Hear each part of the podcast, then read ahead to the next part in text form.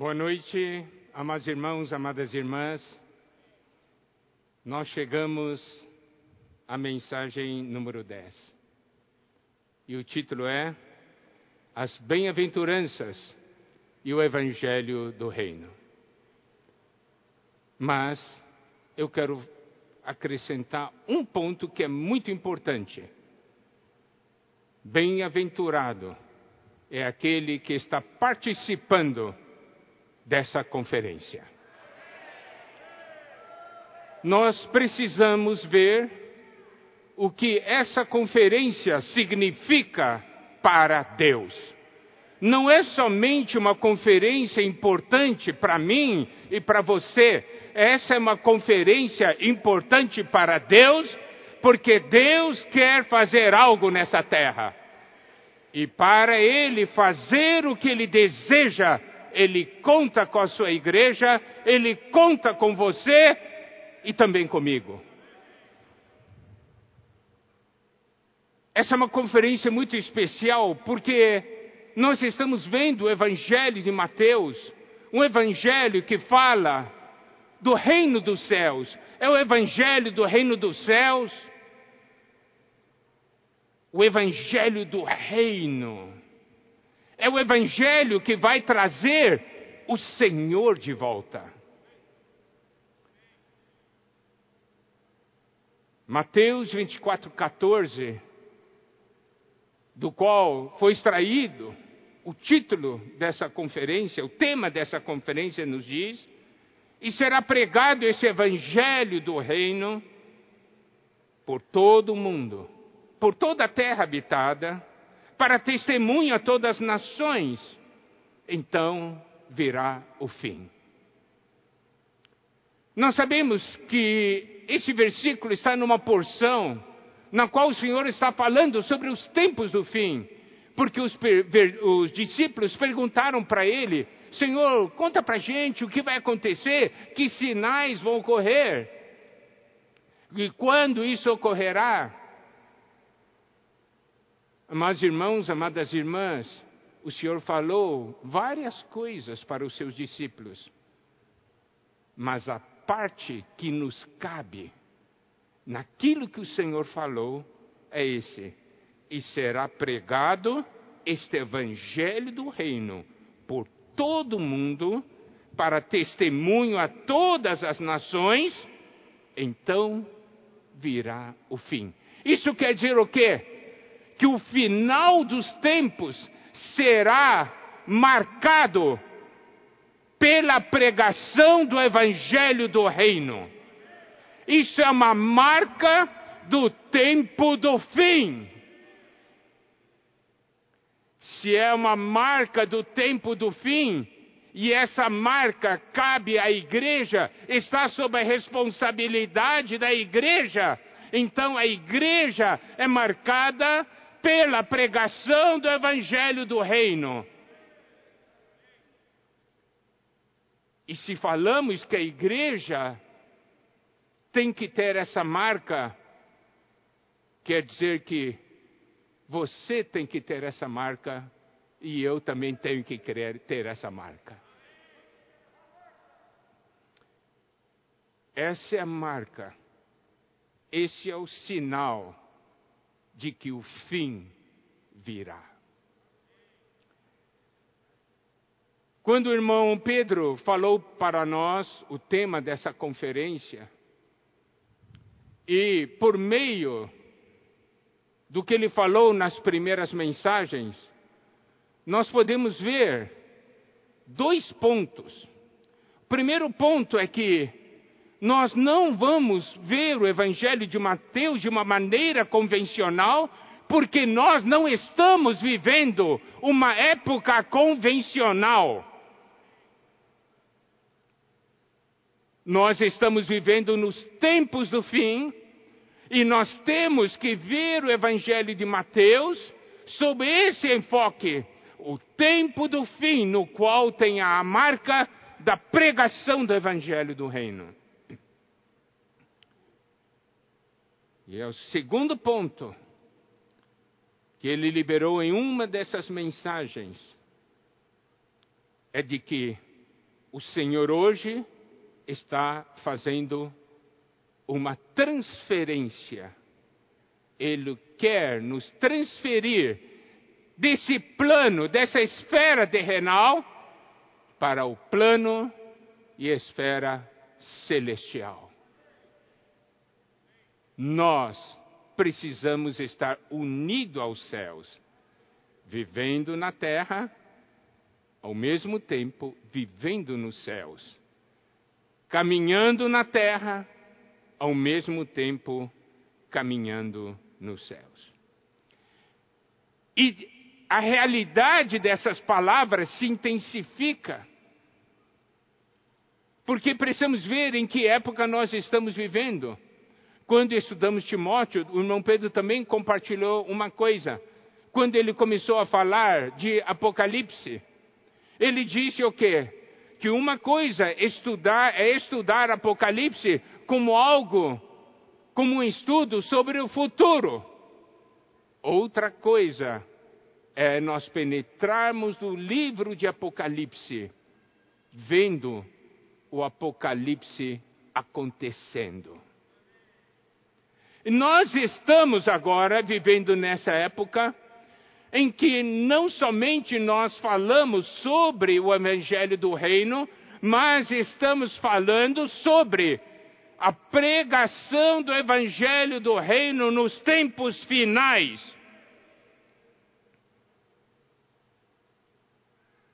Por isso, essa conferência é tão importante o Senhor quer nos levar para uma outra esfera. Mas lembre-se, essa mudança depende de uma coisa: nosso arrependimento.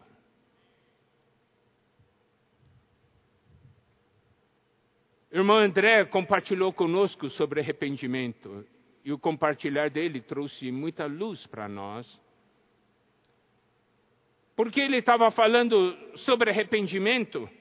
Não arrependimento convencional, eu errei, eu estou me arrependendo.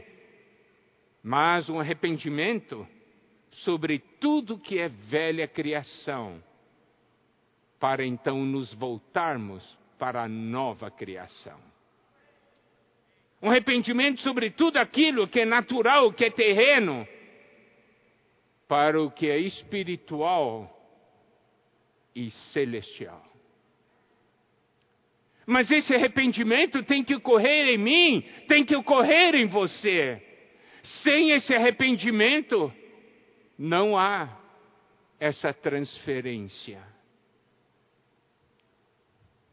Amado irmão, amada irmã, se essa conferência vai ou não vai trazer benefício a você, depende desse arrependimento.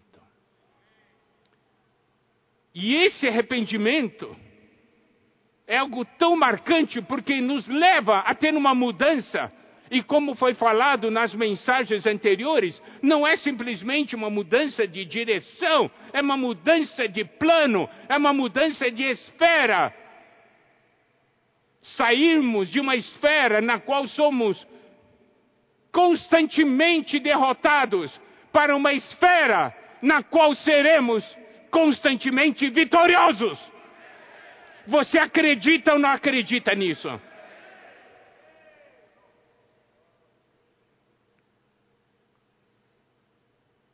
Nós vimos na mensagem de ontem que o irmão André deu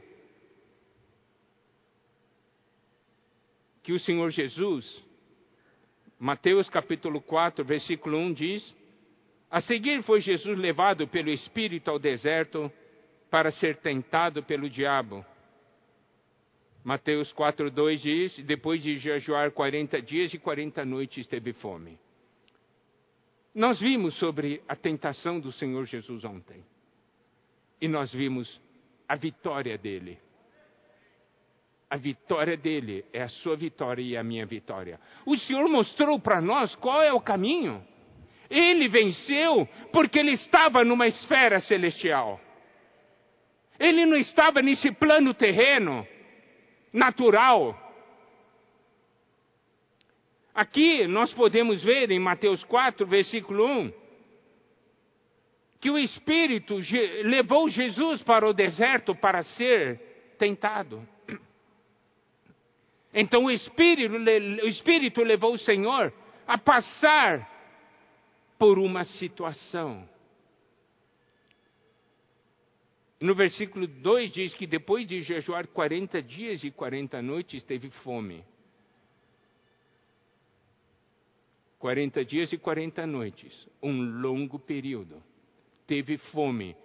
Você pode calcular o tamanho dessa fome. E foi nesse momento que Satanás entrou. Ele não veio tentar o Senhor Jesus no primeiro dia. Por quê? Porque a estratégia dele é: eu vou entrar no momento que você se sente mais necessitado. Lembre-se disso que eu estou falando no momento que você estiver mais necessitado, daí Satanás diz: Eu vou oferecer algo para ele, algo que será irrecusável. Os irmãos compreendem? Essa é a estratégia dele. Ele usou essa, essa estratégia com o Senhor. Será que ele não vai usar em você também?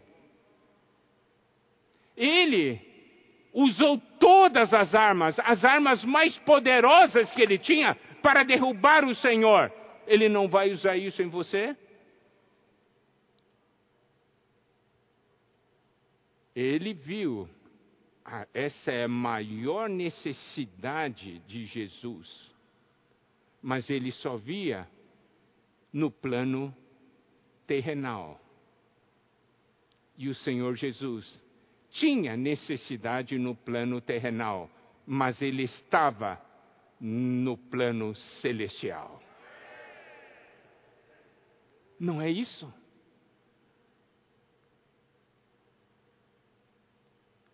E olha só, essa estratégia Satanás, você pode também em, ver em Mateus capítulo 4, versículo 8. Levou ainda o diabo a um monte muito alto, mostrou-lhe todos reinos do mundo. Então ele ofereceu as coisas do mundo, dessa terra, desse plano, para satisfazer as necessidades desse plano. Mas o Senhor Jesus não queria nada do plano deste mundo, porque ele não era deste mundo. Em João 18, 36 diz: Respondeu Jesus: O meu reino não é deste mundo. Isso quer dizer o quê? Não adianta me oferecer as coisas desse mundo, porque eu vivo numa outra esfera. Amados irmãos, amadas irmãs, o Senhor está mostrando para nós o caminho da vitória. E que vai fazer a diferença? E aí nós vimos, né, que o Senhor Jesus venceu. Mateus capítulo 4, versículos 10 e 11. Então Jesus lhe ordenou: Retira-te, Satanás, porque está escrito: Ao Senhor teu Deus adorarás e só a ele darás culto. Com isso o deixou o diabo, eis que vieram anjos e o serviram. Você pode ver quem levou o Senhor Jesus para o deserto? Foi o Espírito. E o Senhor Jesus não usou os meios deste mundo e os meios da carne ou do homem natural para sair disso. Ele foi vivendo nessa esfera celestial, obediente ao Senhor, obediente à direção do Espírito, obediente à palavra, porque ele sabia de uma coisa: o Espírito me trouxe, o Espírito vai me tirar dessa situação. Lembre-se disso, amados irmãos, amadas irmãs. Estava com fome, Satanás tentou fazer com que ele pudesse saciar a sua fome nos seus vários aspectos nesse, nessa esfera terrenal. Mas aqui diz que vieram anjos e o serviram. Novamente, ele foi servido pela esfera celestial. Então ele vivia nessa esfera do alto. E agora, tem uma advertência muito grande que nós precisamos ver. Lucas 4,13. Passadas que foram as tentações de toda a sorte, apartou-se dele o diabo até momento oportuno. Olha só, Lucas 4,13 que o diabo foi, foi embora. Mas aqui diz, apartou-se dele o diabo até momento oportuno. Significa, o diabo estava dizendo, vou te pegar na próxima curva. Na sua próxima necessidade eu te pego. Olha a importância de nós estarmos vigilantes. Não precisamos estar vigilantes. Não devemos sempre viver nessa esfera celestial no momento que vivemos nessa esfera terrena, você pode, como o irmão Pedro falou, você pode mudar de direção de lado, qualquer lado, ainda vai estar nessa esfera na qual o inimigo pode atingir você.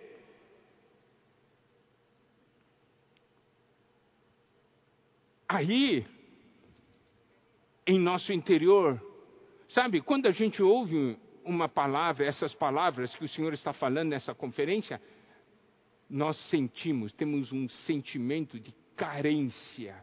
Senhor, eu careço, eu necessito tanto de uma vida nessa esfera, nesse plano celestial. Você tem ou não tem esse sentimento? Eu tenho. Eu tenho. Estamos tão acostumados em viver nessa nossa própria esfera. Aí entra Mateus 5. Mateus 5, versículos 1 e 2. Vendo Jesus as multidões, subiu ao monte e, como se assentasse, aproximaram-se os seus discípulos e ele passou a ensiná-los, dizendo: Senhor Jesus tinha visto as multidões, mas o que, que ele fez? Ele subiu ao monte, significa o quê? Ele então subiu para essa esfera, esse plano celestial, e ele se sentou ali. E o que aconteceu? Aproximaram-se os seus discípulos. Os seus discípulos também foram para essa outra esfera, para esse outro plano, para receber as palavras do Senhor. Por quê? Porque sentiam a necessidade dessas palavras. Por que, que eu digo que essa conferência é uma conferência muito especial? Por quê? Porque está acontecendo exatamente isso. O Senhor subiu ao monte e nós, os seus discípulos, subimos também. Você está subindo ou não está subindo? Está subindo ou não está subindo?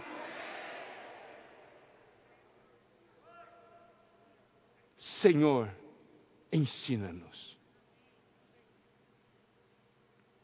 Nós queremos a realidade dessa esfera. Ele não falou para as multidões, as multidões não subiram. Louvado seja o Senhor. Nós não somos as multidões, nós somos os discípulos.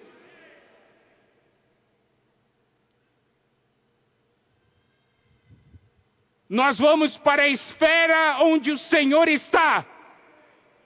Então nós temos que sempre fazer uma pergunta: nessa esfera que eu estou agora, o Senhor está ou não?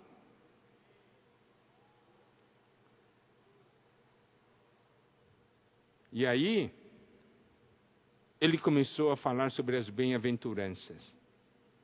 Nós sabemos que bem-aventurado, né?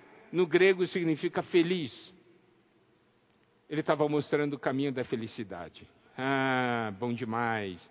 Quem não quer ser feliz? Mas a questão é se você acredita ou não que esse é o caminho da felicidade. Muitos não acreditam. Ah, bem-aventurado, é, vai ter isso, vai ter aquilo. Mas o Senhor diz que é bem-aventurado. O Senhor diz: você vai ser feliz. Bem-aventurado os humildes de espírito, porque deles é o reino dos céus. Aqui fala de ser humilde, ser pobre no espírito. A palavra grega é mais forte, é, é ser um mendigo no espírito. Nós sabemos que o espírito é a nossa parte mais interior e nós precisamos realmente nos esvaziar de todas as coisas velhas. Por isso, aquela palavra sobre arrependimento foi tão importante. Jogando as coisas velhas, nos esvaziando para quê? Para o que é novo, para que o que é da esfera celestial possa nos encher. pobres no espírito, mendigos no espírito. Isso quer dizer, essa atitude, Senhor, eu quero, eu tenho ainda muito pouco, eu preciso disso para poder viver. Esse coração, eu preciso disso para viver. Então, ser um mendigo no espírito é como se nós estivéssemos falando, Senhor, nem que seja uma moedinha, Entende? Quando você pede, né, o mendigo pede uma esmola, me dá um pouquinho, me dá um pouquinho, não precisa ser muito, me dá um pouquinho. Mas sabe como é o coração de Deus? Olha o que esse versículo diz: Bem-aventurados pobres no espírito, porque deles é o reino dos céus. O que você sabe o que esse, esse versículo significa? Significa que você está pedindo uma esmola, Senhor, me dá um pouquinho, e o Senhor está dizendo, porque você quer eu não vou te dar um pouquinho, eu vou te dar tudo. Eu vou te dar tudo, porque deles é o reino dos céus. Eu vou dar a você o reino dos céus. Diga para o irmão que está ao seu lado: o Senhor quer me dar tudo.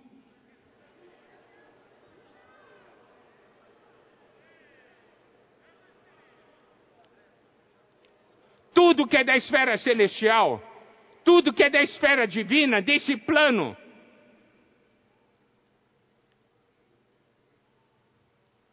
Mas lembre-se, nós estamos estudando Evangelho Mateus sob o foco, sob o tema, será pregado o Evangelho do Reino.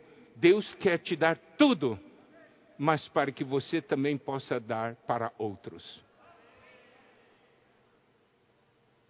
Aí você começa a perceber o que está acontecendo hoje. Por que hoje estamos dando tanta ênfase à pregação do Evangelho do Reino? Certo? No versículo 4 diz: Bem-aventurados os que choram, porque serão consolados. Quando você recebe a revelação daquilo que é celestial, divino, eterno, e você olha para o que é terreno, desse mundo, do plano desse mundo, você chora. Quando você olha para a condição das pessoas, você chora.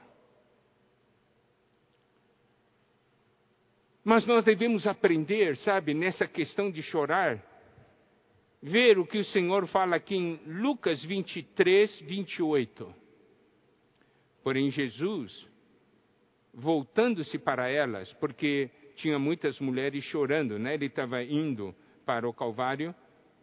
Porém, Jesus, voltando-se para elas, disse: Filha de Jerusalém, não choreis por mim, chorai antes por vós mesmas e por vossos filhos. Nós temos que começar chorando pela nossa condição. Então, ao arrependimento, Daí nós somos transferidos de esfera e aí nós choramos pelos outros. Não seja alguém que chora pelos outros, mas não chora por si próprio. Irmãos, compreendem o que eu estou dizendo? Eu tenho que olhar minha condição. Essa conferência é Deus falando comigo. Para mim. Ele está falando, Miguel, vá para uma outra esfera. Nós somos tão acostumados a viver nessa nossa própria esfera.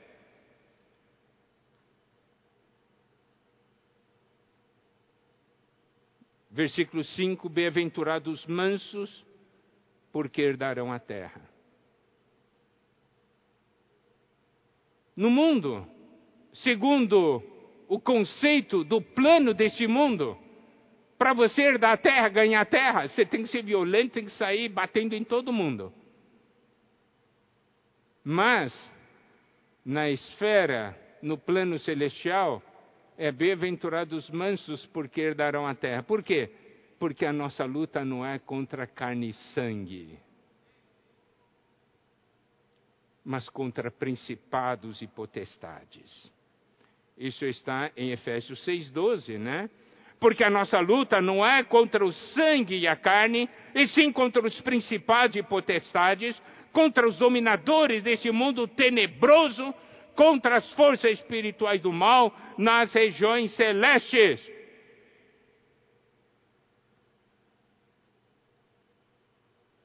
Essa é uma realidade que precisamos tocar. E nessa luta contra os principados e potestades, nós não usamos armas da carne. 2 Coríntios 10, 4 porque as armas da nossa milícia não são carnais, e sim poderosas em Deus para destruir fortalezas, anulando nós sofismas. Então, olha só, nós somos mansos para com os homens, mas eu digo uma coisa: para com o inimigo, nós somos um leão. Nós somos fortes, violentos. Ah, por falar nisso, nós declaramos guerra a ele, não foi? Declaramos guerra! Mas não contra o irmão. É contra o inimigo. 2 Timóteo 2, 24 diz Ora, é necessário que o servo do Senhor não viva a contender, e sim deve ser brando para com todos, apto para instruir, paciente. Está vendo? Vem as coisas, as pessoas te tratam mal, você é manso. O Senhor Jesus nessa terra, eles trataram bem o Senhor Jesus? Trataram bem? Perseguiram, falaram disso aqui. E o Senhor como foi? manso. Porque vivia nessa esfera. Você sabe que quando eu estava preparando essa, essas, essa, esses versículos da bem-aventurança, eu estava me lembrando das mensagens que o irmão Pedro deu.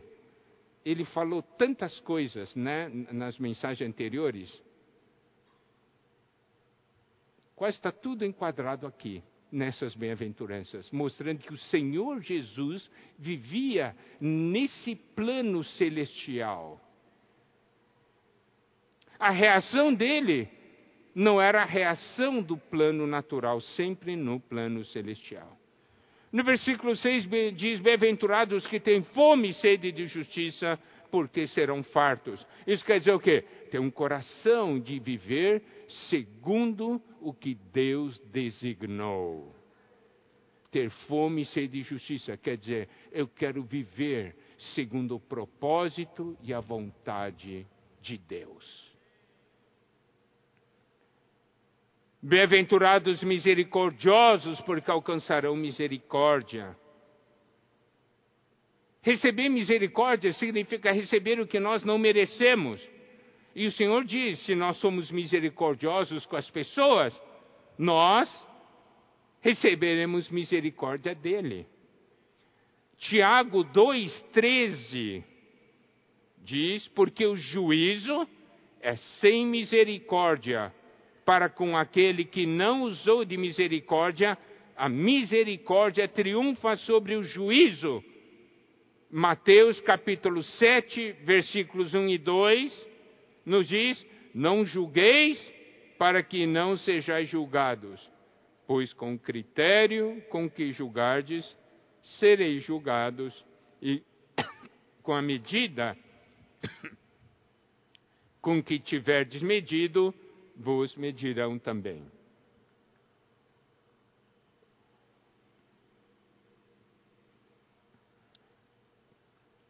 Tudo isso está ligado com a pregação do Evangelho. E mais tarde nós vamos ver, está ligado com o mover atual de Deus.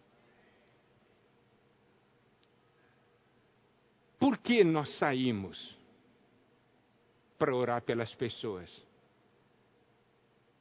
Porque nós temos misericórdia dessas pessoas. Nossa atitude pode ser: deixa morrer. A palavra da salvação está e não em nossas mãos. A oração que vai salvar está ou não em nossas bocas. Você tem misericórdia ou não? Você chora pelas pessoas ou não?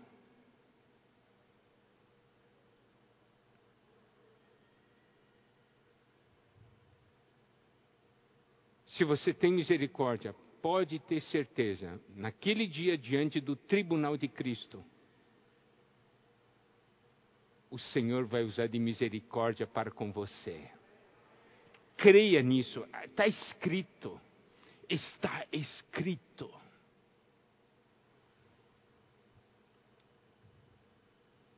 E aí o versículo 8 fala: Bem-aventurados limpos de coração, porque verão a Deus. Coração limpo, puro. O irmão Pedro tem enfatizado muito: coração simples, coração puro.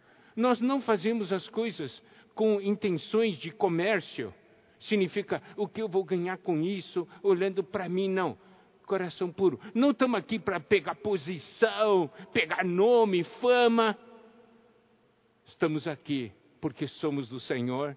Estamos aqui porque nós amamos o Senhor. Estamos aqui porque nós obedecemos ao Senhor porque nós guardamos a Sua palavra, porque praticamos a Sua palavra. Você sabe, quem é limpo e puro de coração, vê Deus. É bom demais ver Deus, não é? É bom demais ver Deus. Coração puro, vê Deus. Você vê Deus e quando você fala com alguém, você transmite Deus. Por quê? Porque você viu Deus. Bem-aventurados pacificadores, porque serão chamados filhos de Deus. O inimigo só quer semear discórdia, problema entre os irmãos. Faz com que o homem não aceite Deus.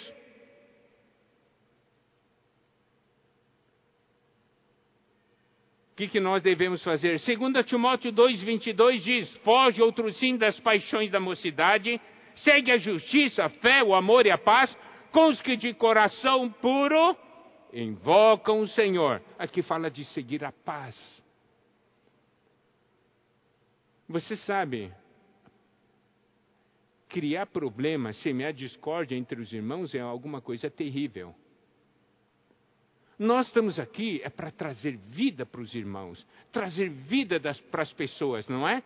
Hoje, quando nós saímos, contatamos as pessoas, tem tantos problemas, pessoas com problemas em casa, tudo, mas quando nós damos a Ele a palavra da vida, quando oramos por elas, nós levamos paz àquelas casas não é?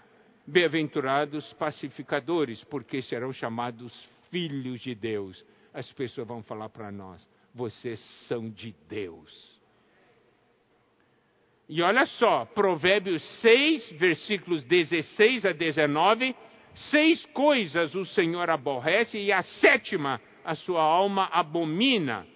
Olhos altivos, língua mentirosa, mãos que derramam sangue inocente, coração que trama projetos iníquos, pés que se apressam a correr para o mal, testemunha falsa que profere mentiras. Tudo isso o Senhor aborrece. Agora, o que o Senhor abomina? O que semeia contendas entre irmãos. Nunca semeie contendas no meio da igreja. Você vai ser um instrumento de Satanás. Seja um pacificador. Você é filho de Deus.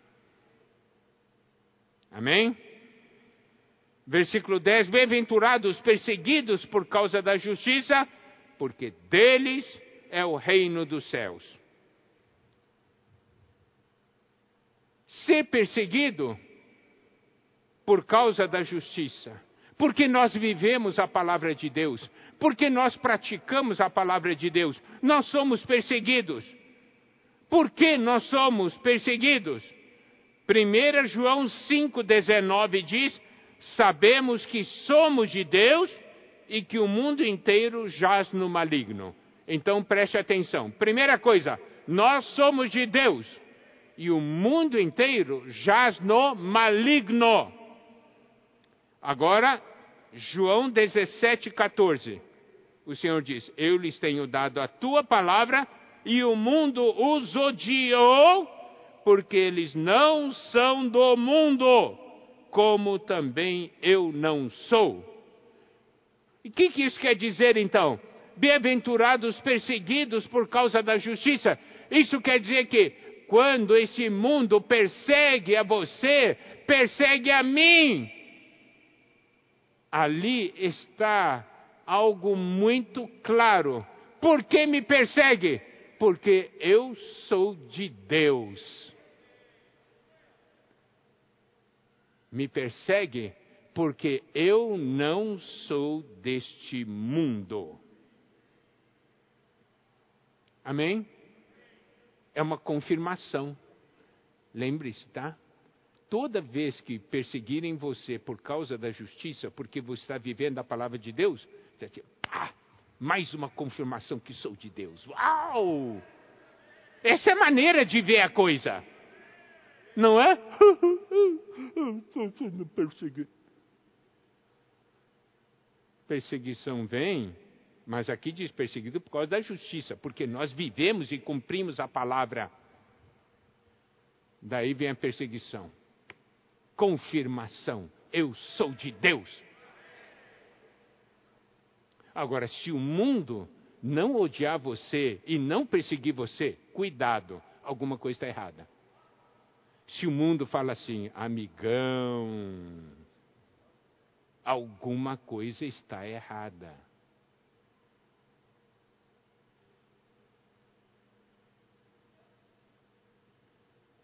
Ó, ser de Deus.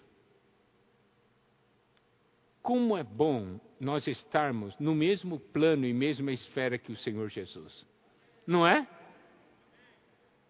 E agora, ah, mais um ponto que é o versículo 11: Bem-aventurados sois quando por minha causa vos injuriarem, vos perseguirem, mentindo disserem todo mal contra vós. Aliás, eu esqueci de comentar o, o final do versículo 10. Bem-aventurados perseguidos por causa da justiça, porque deles é o reino dos céus. Então, além de nós sabermos que nós somos de Deus e que nós não somos desse mundo, nós sabemos também de uma coisa: o reino dos céus pertence a mim. Aleluia, o reino dos céus é meu. Quando o mundo persegue você, o reino dos céus é meu. Né? E aqui nesse versículo 11, quando por minha causa vos injurarem, perseguirem, mentindo, disserem todo mal contra vós, regozijai-vos e exultai, porque é grande o vosso galardão nos céus. Você está sendo perseguido, sofrendo, né? Isso por causa do Senhor. O Senhor diz: fica alegre. Não olhe para o sofrimento, olhe para o galardão que eu tenho preparado para você. O grande problema é que a gente olha muito para o sofrimento, mas se olhar para o galardão, aqui diz, ó, não sou eu que eu estou falando, viu? Aqui diz, grande, é grande o vosso galardão nos céus. Diga para o irmão que está ao seu lado, não é galardãozinho. Não é galardãozinho. É grande!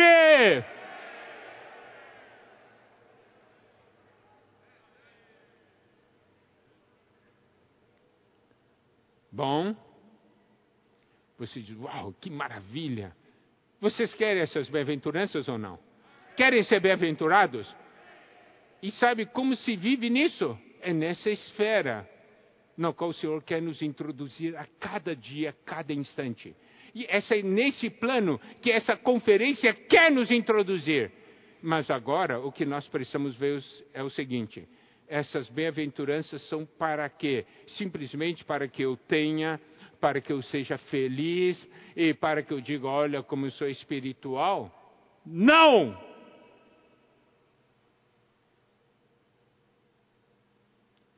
É para que você seja o sal da terra e a luz do mundo.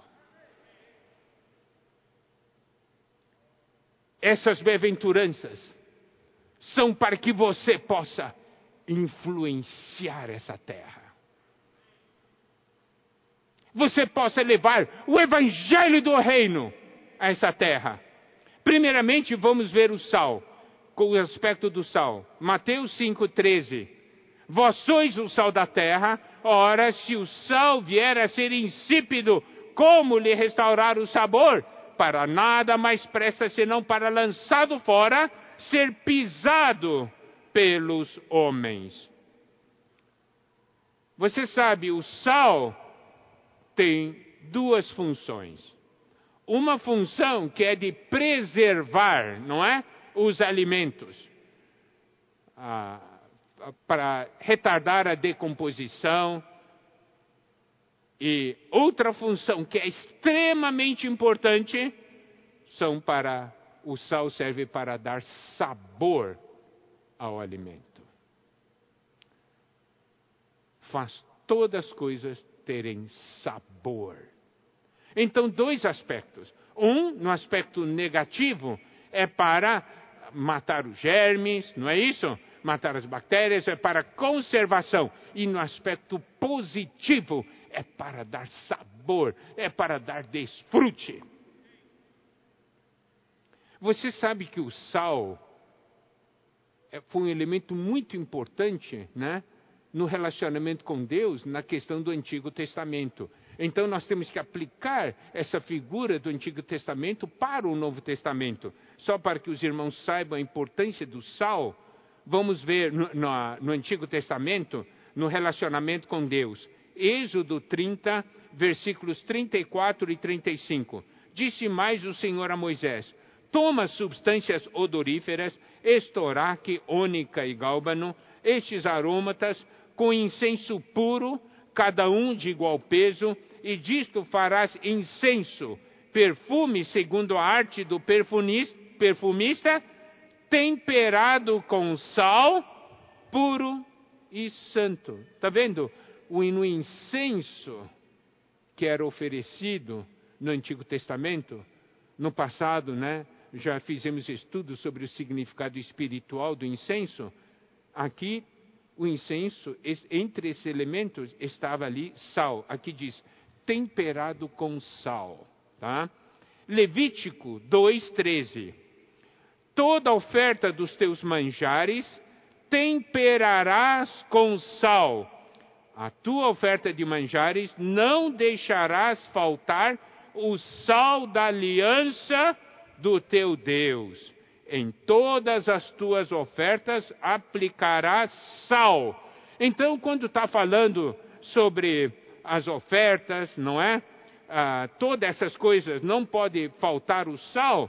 Nós sabemos também que na tipologia, o sal significa a morte de Cristo ou também a cruz de Cristo, porque através da cruz que se mata tudo aquilo que não é de Deus, não é? E também o próprio Senhor Jesus, quando vivia nessa terra, ele viveu uma vida crucificada. O viver dele foi um viver temperado com sal. Quer ver como o Senhor Jesus ele não vivia nessa esfera natural? No passado também o irmão, Dom, o irmão Pedro né, tinha falado conosco muito sobre essas porções que eu vou ler agora. João 6,38. Porque eu desci do céu, não para fazer a minha própria vontade, e sim a vontade daquele que me enviou. Quando eu não faço a minha vontade, mas faço a vontade de Deus, ali está o sal. Certo? João 7, versículo 6. Disse-lhe, pois, Jesus: O meu tempo ainda não chegou, mas o vosso sempre está presente. Isso é, olha só, o Senhor estava falando, vocês fazem as coisas de vocês quando vocês querem. O tempo de vocês está sempre presente, mas eu não. Eu faço né, quando Deus manda, certo? Então isso quer dizer o quê? O sal está presente. João 7, versículo 16 a 18. Respondeu-lhe Jesus: O meu ensino não é meu, e sim daquele que me enviou. Quando o Senhor estava ensinando, não o ensino dele, mas o ensino que o Pai havia dado a ele, para que ele falasse: ali está o sal. Amado irmão, amada irmã, quando você recebe a palavra profética e você transmite essa palavra profética a outro, ali está o sal. Está vendo? Se alguém quiser fazer a vontade dele, conhecerá a respeito da, doutrina, se ela é de Deus ou se eu falo por mim mesmo. Quem fala por si mesmo está procurando sua própria glória, mas o que procura a glória de quem o enviou esse é verdadeiro e nele não há injustiça. Está vendo? A presença de sal aqui. Amados irmãos, amadas irmãs, nós precisamos ter tal visão. Em Números 18, versículo 19: Todas as ofertas sagradas que os filhos de Israel oferecerem ao Senhor, dei-as a ti e a teus filhos, e as suas filhas contigo, por direito perpétuo. Aliança perpétua de sal perante o Senhor é esta, para ti e para a tua descendência contigo. Então, o sal permite que a coisa seja sempre preservada, não é?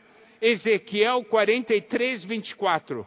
Oferecê-los-ás perante o Senhor, os sacerdotes deitarão sal sobre eles e os oferecerão em holocausto ao Senhor. Agora, vamos aplicar o sal para o outro lado, para um aspecto ligado agora uh, para vida, né? Segundo Reis, capítulo 2, versículo 19 a 22. Os homens da cidade disseram a Eliseu: Eis que é bem situada essa cidade, como vê o meu senhor porém as águas são más e a terra é estéril. Ele disse: Trazei-me um prato novo e pondo nele sal. E lhe trouxeram. Então saiu ele ao manancial das águas e deitou sal nele. E disse: Assim diz o Senhor: Tornei saudáveis estas águas. Já não procederá daí morte nem esterilidade Ficaram, pois, saudáveis aquelas águas até ao dia de hoje, segundo a palavra que Eliseu tinha dito. Tinha um lugar, a terra era estéril, as águas eram muito ruins. Daí eles falaram para Eliseu. Eliseu então mandou trazer né, um prato novo e sal. E mudou tudo.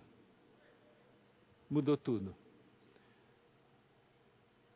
Amados irmãos, amadas irmãs, quando nós saímos, nós somos o sal da terra. Por um lado, nós tiramos a podridão que há nesse mundo e na vida das pessoas. Por outro lado, nós tornamos tudo saudável. Você consegue ver a sua importância? Você consegue ver a sua importância? Sal é para ser usado, não é para ser guardado. Você é sal ou não é? É ou não é? Você tem certeza? Por que você tem certeza? Por que você tem certeza? Por quê? Porque a Bíblia diz, o Senhor diz que nós somos sal da terra. Não é? A coisa é muito simples, as coisas de Deus são muito simples. Você é sal da terra? Hein? Eu quero fazer a seguinte pergunta: Você é sal para ser guardado ou para ser usado? Hã? Você diz, Senhor, eu quero aquele sal, eu quero ser aquele sal guardado no pacote, posto no, naquele rodinha da coisa de temperos. Eu quero ficar ali. Aí, o sal tem significado da existência? Tem razão de existir um sal assim? Ó, oh, eu estou alegre. Por quê? Porque, olha, olha, irmão Pedro, a quantidade de sal que estamos derramando nesse país. Ó. Oh. Ó, tem saleiro grande, tem até saleiro desse tamanho sendo usado. Não tem? Aí você vai, prega para as pessoas, ora pelas pessoas. Colossenses 4,6.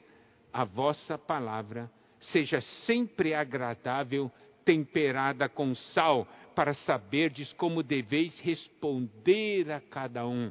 Eu vou dizer uma coisa: quando você diz assim, posso orar por você, a pessoa quer e fala para você as necessidades, daí você aplica sal, você fala, suas palavras saem com sal. E você torna a vida dessa pessoa saudável, onde havia só esterilidade, água que não tinha água ruim, as coisas mudam. Livro de Jó, capítulo 6, versículo 6. Comer-se-á sem sal o que é insípido, ou haverá sabor na clara do ovo? Olha só, esse é um versículo muito prático, né? Tem uma comida insípida, tem ali a clara do ovo, é assim a vida de muitas pessoas, sem sentido, sem sabor. Mas você leva uma pitadinha, uma pitadinha, você come ovo. Hum, hum. As bem-aventuranças são para isso, para nós sermos o sal da terra, não é? Marcos 9, versículos 49 e 50. Porque cada um será salgado com fogo. Bom é o sal, mas se o sal vier a tornar-se insípido, como lhe restaurar o sabor? Tende sal em vós mesmos e paz uns com os outros. Onde tem sal, tem paz. Amém? Muito bem. Mas nós não somos somente o sal da terra Mateus 5,14 diz: Vós sois a luz do mundo. Não podeis esconder a cidade edificada sobre um monte, nem se acende uma candeia para colocá-la debaixo do alqueire, mas no velador e alumia todos que se encontram na casa. Assim brilhe também a vossa luz diante dos homens, para que vejam as vossas boas obras e glorifiquem a vosso Pai que está nos céus o sal exerce uma influência invisível, a luz exerce uma influência visível. Está vendo? Isso é importante. Um você vê, o outro não vê. Mas tanto o sal como a luz fazem diferença na vida das pessoas.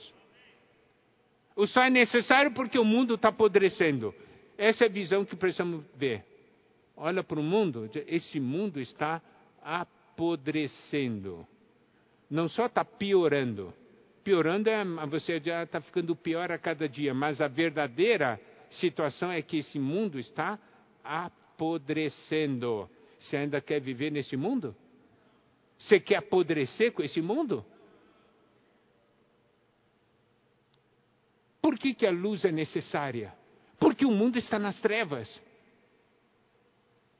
É isso que a gente precisa ver. Mas a gente diz, eu sou a luz, nós somos a luz do mundo, tal, tal, tal. Mas a nossa percepção espiritual é: esse é o mundo de trevas. O mundo está em trevas e nós somos a luz. O mundo precisa de nós, as pessoas precisam de nós. As pessoas estão nas trevas. Amado irmão, amada irmã, você é luz.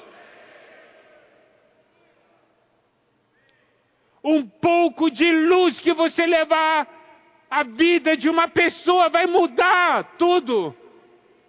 Vai fazer diferença.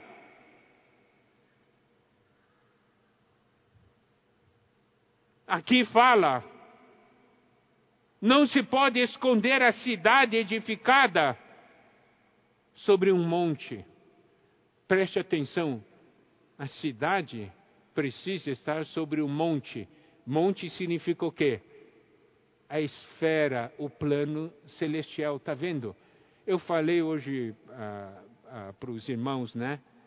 Depois que o irmão Pedro trouxe essa revelação para nós, a gente vê a Bíblia, lê a Bíblia, Está cheio dessa transferência.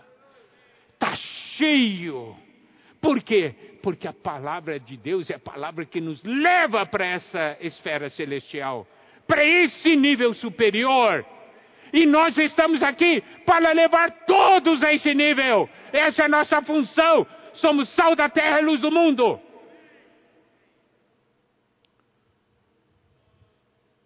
Uma cidade edificada sobre um monte. Isso é no aspecto corporativo, coletivo. E no versículo 15 diz: Nem se acende uma candeia para colocá-la debaixo do alqueire. Daí fala de uma candeia. A cidade edificada brilhando à noite, né? Isso é coletivo. Mas a candeia é individual. Então devemos brilhar individualmente e devemos também brilhar coletivamente. Olha só, aqui diz: nem se acende uma candeia para colocá-la debaixo do alqueire. Então, ele fala: cidade edificada sobre o monte não pode ser escondido. E não se acende uma candeia para colocá-la debaixo do alqueire. É, é, é, lugar oculto, né? uma coisa que vai cobrir a luz. Preste atenção.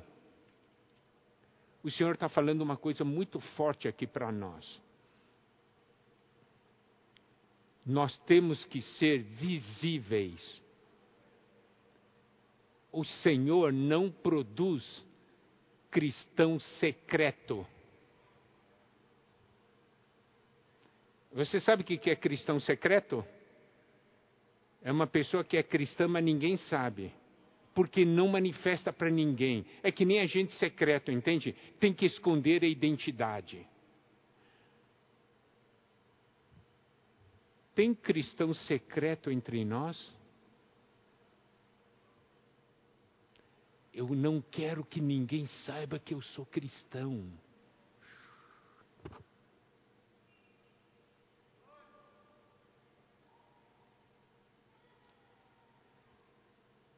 Você acende a luz para cobrir e esconder? Hã?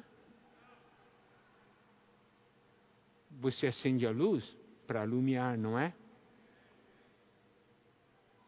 E olha só, nem se acende uma candeia para colocá-la debaixo do alqueire, mas no velador e alumia a todos os que se encontram na casa. Preste atenção a esse detalhe.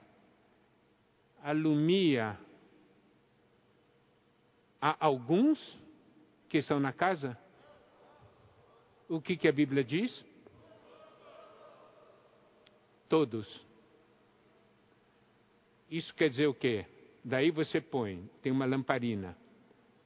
Quanto mais alto você coloca a lamparina, ilumina mais longe, não é? De novo, olha só, vai para a esfera celestial. Quanto mais for celestial, mais longe alcança a luz. Nossa função alumiar a todos. Diga isso para o irmão que está do seu lado.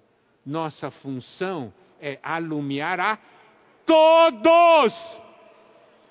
Todos. Todos. Todos. Todos.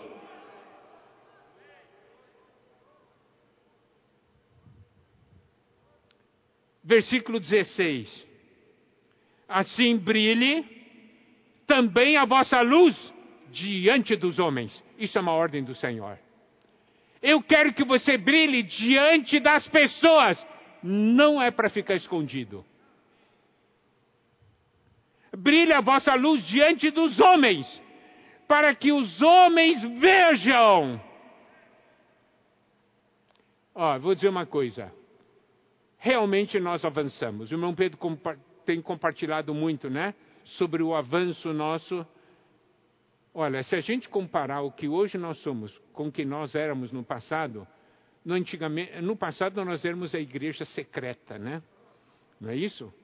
Local, sem placa e nada, fechado. E num dia da semana, de repente, abre as portas, chegam as pessoas, entram lá, depois saem e depois fica fechado.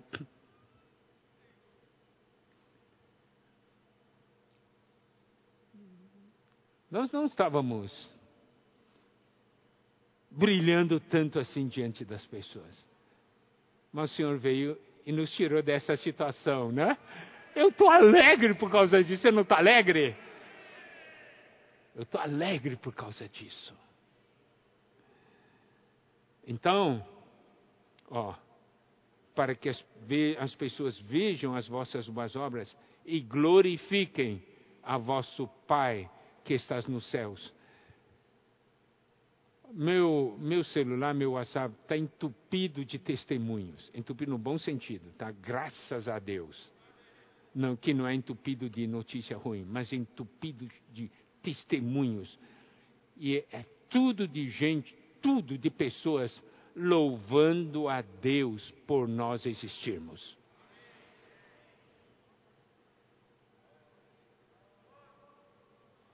Amém? Então, amados irmãos, amadas irmãs, nós estamos vivendo isso hoje. Nós louvamos ao Senhor. Talvez você diga: eu não tenho muita coragem, eu não tenho força, mas hoje os instrumentos que Deus nos deu torna tudo isso acessível. Ah, eu não sei pregar evangelho, mas orar você sabe. Não sabe? Eu não sei cuidar de pessoas. Você não precisa cuidar sozinho, você participa da rede. É um dos que cuida, você é só um, um, um nozinho lá. Tem desculpa? No passado a gente tinha, né? Ah, eu não tenho tanto dom, não tenho tanta coisa. Mas, bom, amados irmãos, amadas irmãs, isso que nós estamos falando hoje, nessa conferência, é algo marcante, é algo que tem que nos transferir para essa outra esfera.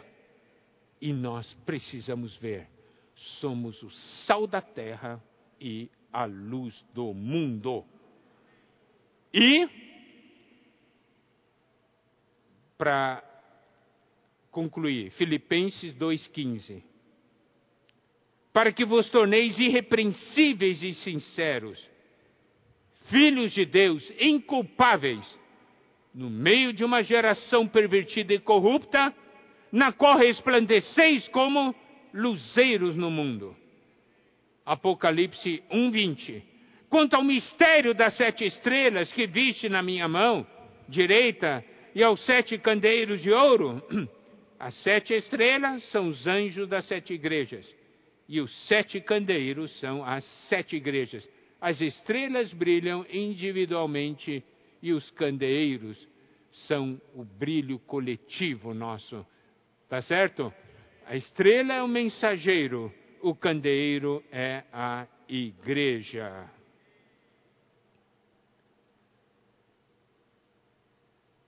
Você está alegre? Eu estou alegre.